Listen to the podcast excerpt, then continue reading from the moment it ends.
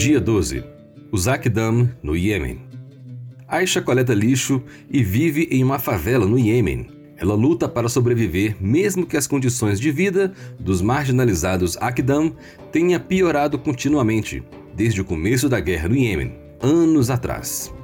Como muitos dos povos mais pobres ali, ela passa o dia no lixão, tentando encontrar água, comida ou até mesmo coisas para usar ou vender. Aisha quase morreu quando pegou Covid no ano passado. Nas favelas superlotadas, ninguém tem dinheiro para ser tratado no hospital, mas sua esperança é forte esperança de que as coisas melhorem para ela e para seu povo.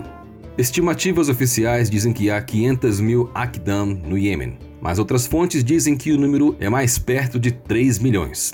Suas origens não são certas, mas eles são afrodescendentes e sempre enfrentaram desigualdade social. Eles são discriminados de muitas formas e têm poucas oportunidades. Os Akdam vivem isolados nas favelas de grandes cidades no Iêmen e falam uma mistura de amarico, somali e árabe. Suas condições de vida refletem sua inabilidade de ganhar mais do que precisam para sobreviver. Não há saneamento ou eletricidade.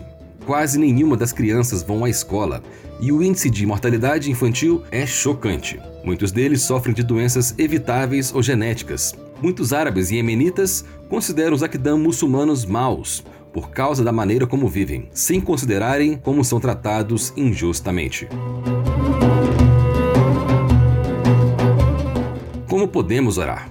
Por grupos que defendem os Akdam, para que tenham mais oportunidades e tratamento igual no Iêmen. Ore para que mais cuidados de saúde, infraestrutura e educação sejam feitos acessíveis para eles. Provérbios 14, 31. Ore para que os Akdam encontrem esperança e um futuro nos planos que Deus tem para eles. Jeremias 29, 11.